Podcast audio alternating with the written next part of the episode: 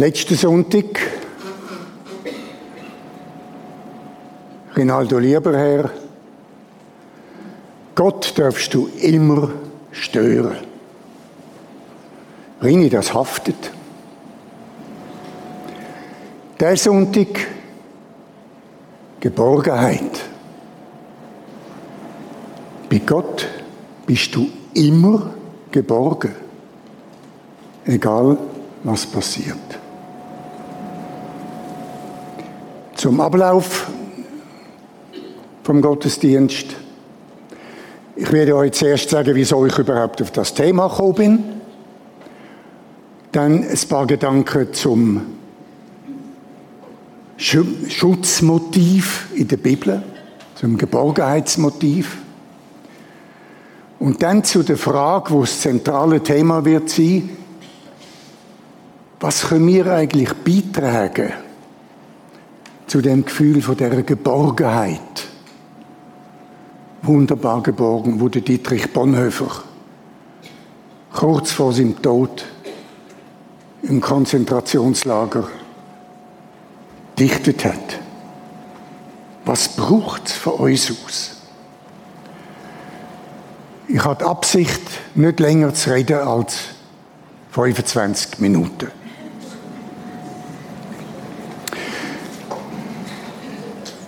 Also zuerst, wie bin ich überhaupt auf das Thema Geborgenheit gekommen? Das ist altersbedingt. Ich bin in einem Alter, wo man heute sagt, das ist das Alter der Verluste. Es ist wirklich so. Man verliert immer mehr. Selbstbewusstsein, Selbstvertrauen, Freundeskreis wird kleiner. Nur das Jahr schon sind zwei von meinen fehlenden Geschwistern gestorben. Ich werde misstrauischer. die Klimasituation, der mega Wahnsinn mit dem Internet, die Missbrauchsskandal, das verunsichert. Und in dieser Situation habe ich mich gefragt, hat eigentlich mein zunehmendes Misstrauen, meine zunehmende Verunsicherung Einfluss auf die Tiefe von meinem Glauben?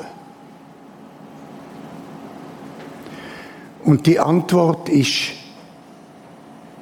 ja. Mein Glaube, meine Gefühl von der Geborgenheit haben in den letzten paar Jahren eindeutig zugenommen.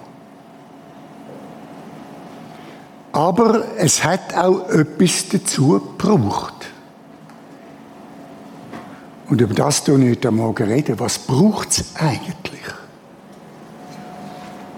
Was braucht es eigentlich? Dann ein paar Worte zum Schutzmotiv in der Bibel. Geborgenheitsmotiv, Schutzmotiv. Das Schutzmotiv ist eines der zentralen, grossen Themen der Bibel. Es ist ein wunderbarer Sonntag. Man hat Zeit, endlich einmal in die Bibel hineinzuschauen. Lesen Sie einfach einmal durch. Und ihr werdet über 300 verschiedene Motive vom Schutzmotiv in der Bibel finden. Geschichten, Gleichnis, Psalm, Wort, Fels, Hus, Stadt, Burg, Turm, Mur, sogar Firewall. Rini, wer hat eigentlich die Firewall erfunden? Garten Eden. Adam und Eva sind rausgetrieben. Er hat Cherubim hergestellt mit dem flammenden Schwert. um Eden zu bewachen. Das ist der erste Firewall, den es auf der Welt gegeben hat. Gott, Wächter, Waffenrüstung von Gott und so weiter und so weiter. Die Bibel hört, wird überhaupt nicht müde, neue Ideen zu entwickeln. Und es gibt auch ganz brutale Beispiele, um uns einzuhämmern, wie wichtig und wie präsent der schützende Gott ist. Ein Beispiel. Ungefähr 500 Jahre, ungefähr, vor Christus, babylonische Gefangenschaft vom Volk Israel in Babylon. Nebukadnezar stellt ein großes Götzenbild auf. Alle Leute haben den Befehl gehabt, abzuknüllen und das anzubeten. Nur drei Juden, die haben das nicht gemacht. Die haben sich geweigert. Die haben gesagt, wir beten unser Gott an. Auf das aber sind sie zum Tod verurteilt worden zum Tod durch Verbrennung. Es hat in Babylon einen riesigen Feuerofen gegeben und die haben es extra einmal heiß gemacht, siebenmal heißer als sonst für die drei Juden. Und haben sie mit den Kleidern, mit dem Mantel dort hineingerührt. Und der Nebukadnezar, der König, hat dem Schauspiel zugeschaut und schaut, freut sich darauf, wie die jetzt da in dem Feuerofen verbrennen. Und sagt zu seinen Oberen, haben wir nicht drei Leute in den Feuerofen gerührt? Doch, ich sehe aber vier. Und die laufen dort umeinander und verbrennen nicht. Was meint ihr? Wer war echt da der vierte Mann gewesen? in dem Feuerofen? Wer war echt der vierte Mann gewesen? in dem Feuerofen? So viel zum Schutzmotiv. Und jetzt zu der Frage, was braucht es, um ein Bewusstsein von der Gottgeborgenheit zu entwickeln? Das ist ein zentrales Thema im biblischen Buch Ruth. Eines von den schönsten Bücher in der Bibel. Und wenn es euch nicht langt für die ganze Bibel heute Morgen, nehmt wenigstens das Buch Ruth. Das ist überschaubar. Und erst noch schön. Und erst noch mit einem Schuss Erotik. Also kurz zusammengefasst, um was geht's? Hungersnot in Israel. Elimelech, ein Jude aus Bethlehem, nimmt seine Familie, Frau, Nomi und seine beiden Söhne und wandert aus nach Moab.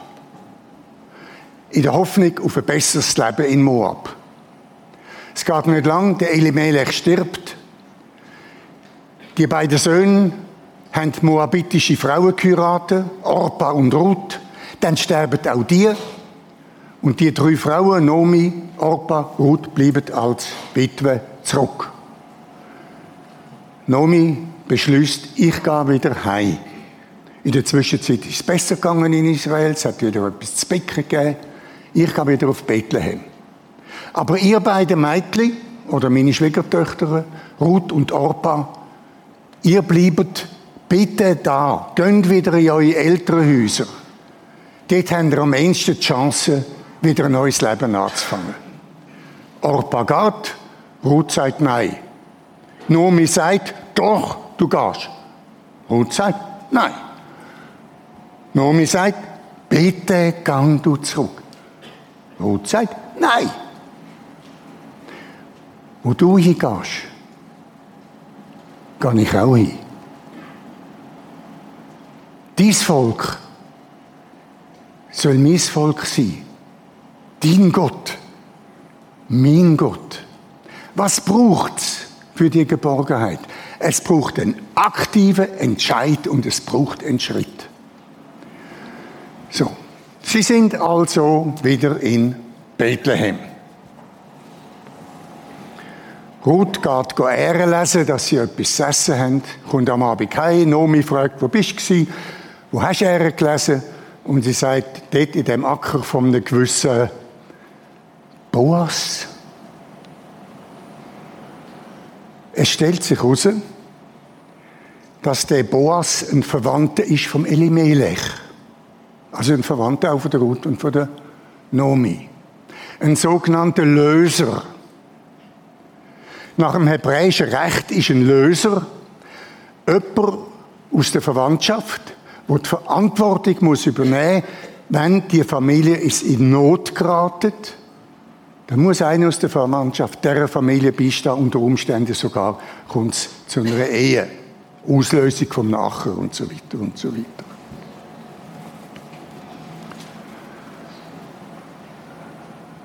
Einige Zeit später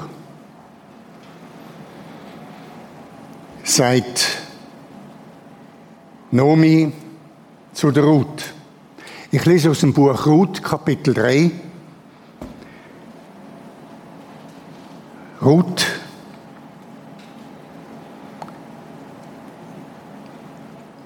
Nomi zu der Ruth. Siehe, Boas, unser Verwandter, bei dessen Mägden du gewesen bist, worfelt diese Nacht auf der Tenne.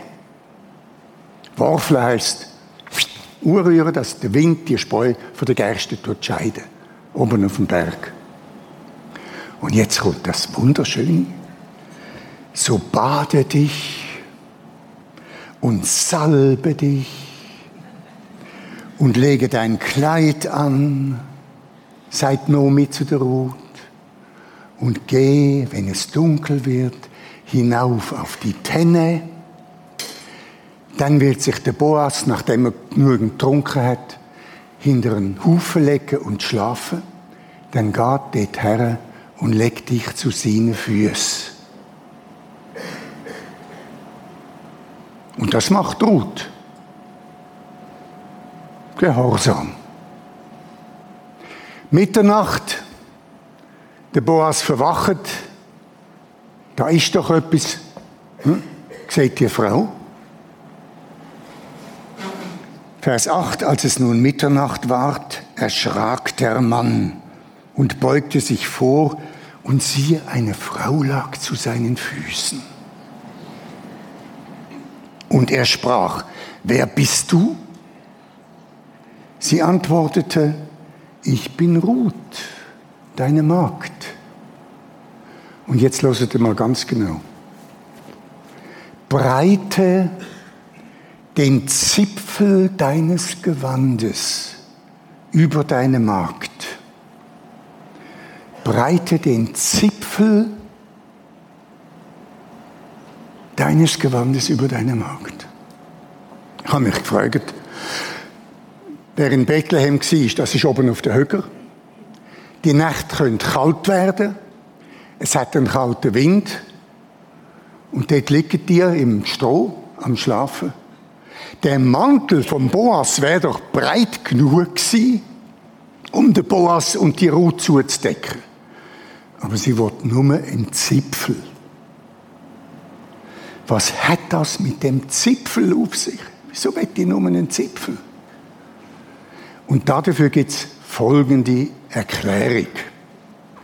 Das ist jetzt eine weitere Geschichte. Wir sind vor ein paar Jahren en famille in Israel und sind umgeführt worden von einem Schriftgelehrten aus Jerusalem. Unter anderem sind wir vorbeigekommen in Engedi. In Engedi hat es eine Höhle Und der Führer fragt, wisst ihr noch, was da passiert ist in dieser Höhle? Ich will es euch sagen. David ist als junger Mann an den Hof gekommen vom König Saul. Er ist aufgestiegen zu Ehren. Die Leute haben ihn geliebt und haben ihm zugerufen. Saul hat Tausende erschlagen, aber der David hat Zehntausende erschlagen. Und das hat der Saul zu, so zu Eifersucht gereizt, dass er beschlossen hat, ich töte den David. David hat müssen flüchten und kommt auf seiner Flucht da an der Höhle von Engedi vorbei und versteckt sich hinten in dieser Höhle. Saul hat dem David nachgesetzt mit seinen Mannen, kommt auch an dieser Höhle vorbei, leitet Pause ein und leitet sich ab an den Eingang der Höhle für ein Mittagsschläfchen. Kaum ist er eingeschlafen, kommt von hinten der David schleichen mit einem Messer in der Hand und geht zum Saul und schneidet ihm ein Ecken ab von seinem Mantel.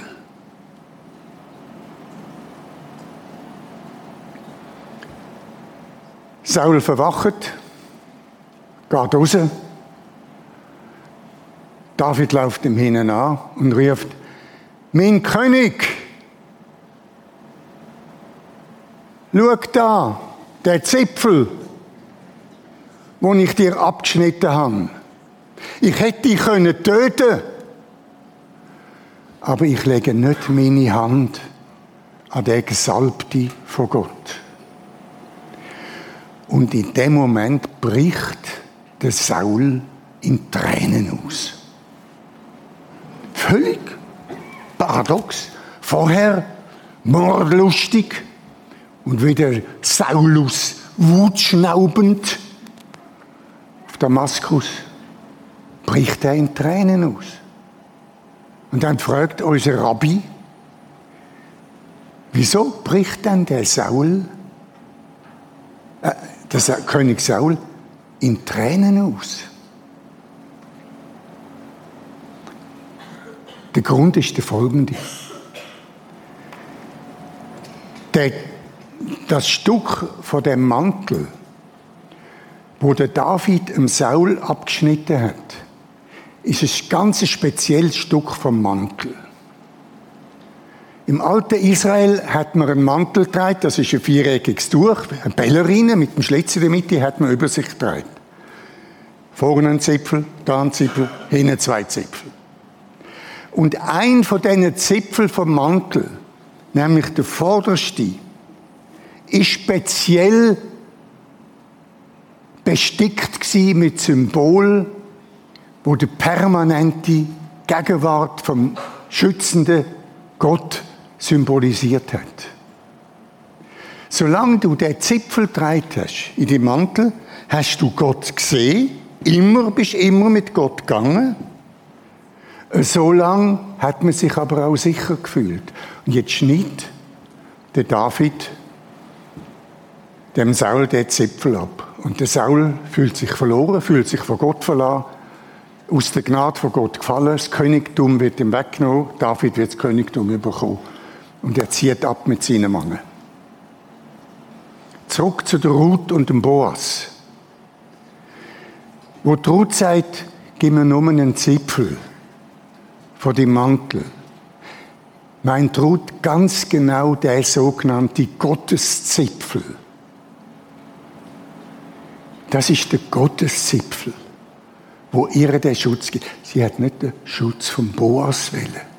Sie hat den Schutz von Gott wählen. Von der permanenten, schützenden Gegenwart von Gott.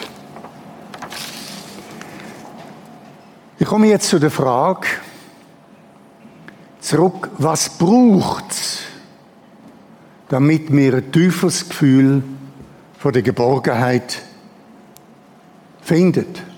Wie kann man das Gefühl finden. Das Buch Ruth nennt drei wichtige Gründe, drei wichtige Prinzip, geistliche Prinzip. Das erste Prinzip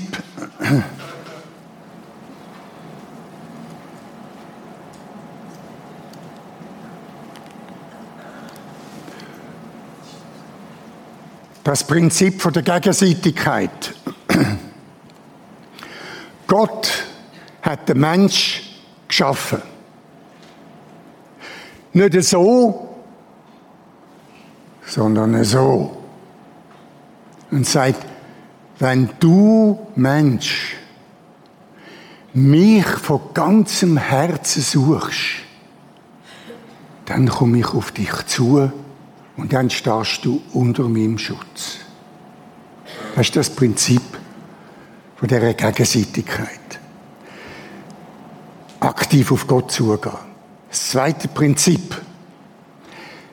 Es heißt in der Bibel, seid nicht nur Hörer, sondern auch Täter des Wortes. Es braucht etwas von uns aus. Nicht wahr? Glaube, Vertrauen, Geborgenheitsgefühl wachst, wenn man glaubt. Liebe wachst, wenn man glaubt. Gott lässt sich finden, wenn man ihn sucht. Ich frage manchmal Menschen, die sagen, ich kann einfach nicht glauben. Meine Antwort ist dann, hast du es überhaupt versucht? Glauben kommt doch nicht von mir selber, das muss man auch wagen. Und das dritte Prinzip, mit dem Wort von Gott leben. Jeden Tag, nicht nur am Sonntag. Mit dem Wort von Gott leben, immer und permanent. Und das sagt uns der Gotteszipfel. Immer mit dem Wort von Gott leben. Und das soll der Gotteszipfel bedeuten. Ich komme zum Schluss. Und ich werde euch heute so einen Gotteszipfel mitgeben. Jetzt für diese Woche. Ich gebe euch einen Gotteszipfel mit in Form vom Ausspruch vom Prophet Elisa. Es steht im 2. Könige 6. Der König von Aram, Aramäerkönig, hat immer Streit gesucht mit dem König von Israel hat ihm wieder einen Hinterhalt geleitet und wieder einen Hinterhalt geleitet und nochmal einen Hinterhalt geleitet. Aber nie ist nur ein einziger Jude reintrampelt. Warum? Er hat vermutet, wir haben einen Verräter in unseren Reihen. Aber seine Obersten haben gesagt, nein, wir haben keinen Verräter. Wir haben keinen Maulwurf. Das ist der Elisa, der Prophet. Der gehört von Gott wo wir den Hinterhalt legen, und dann rätscht er es weiter an den König von Israel. Der Aramäerkönig sagt, okay, versammelt es her, geht auf Dothan, wo der Elisa gewohnt hat, und sagt, so, den machen wir jetzt platt. Jetzt nehmen wir den Elisa gefangen und machen den Mund tot. Gesagt, getan. Am Morgen, wo der Diener von Elisa die Läden auftut und ins Land schaut, sieht er die Ebene vor Dothan, bedeckt mit einem grossen Heer der Aramäer. Er verschreckt, überkommt Angst, läuft zu Elisa. Elisa, wir sind verloren. Komm, Elisa, wir sind verloren. Elisa, Moment, wieso? Ja, komm. Elisa geht auch an das Fenster, schaut und sagt, ja und? Und betet zu Gott. Gott, öffne meinem Diener seine Augen. Gott öffnet dem Diener seine Augen. Und der Diener sieht, die Berge um, um Dothan sind besetzt mit feurigen Wegen und Krieger und Ross. Die Armee von Gott. Wir, die auf der Seite von Gott sind, auch wir Älteren, die auf der Seite der Verlierer stehen, klar. Aber mit Gott stehen wir auf der Seite von der Seite. Und dann sagt zu ihm der Elisa, du lass mal, fürchte dich nicht, denn derer sind mehr, die bei uns sind, als derer, die bei denen sind. Also wir sind immer auf der Seite der Mehrheit, immer auf der Sieger von der Seite der Sieger. Und der Satz, derer sind mehr, die bei uns sind, das ist mein Gotteszipfel für euch, für diese Woche. Tun doch bitte den Satz auf die Tafel von eurem Herzen schreiben. Dass ihr immer mit dem Satz durch die Woche geht. Der sind mehr, die bei uns sind. Und dann wir mal in einer Woche feststellen, wie euer Gefühl von der Geborgenheit und euer Vertrauen in Gott massiv zugenommen hat. Probiert es mal.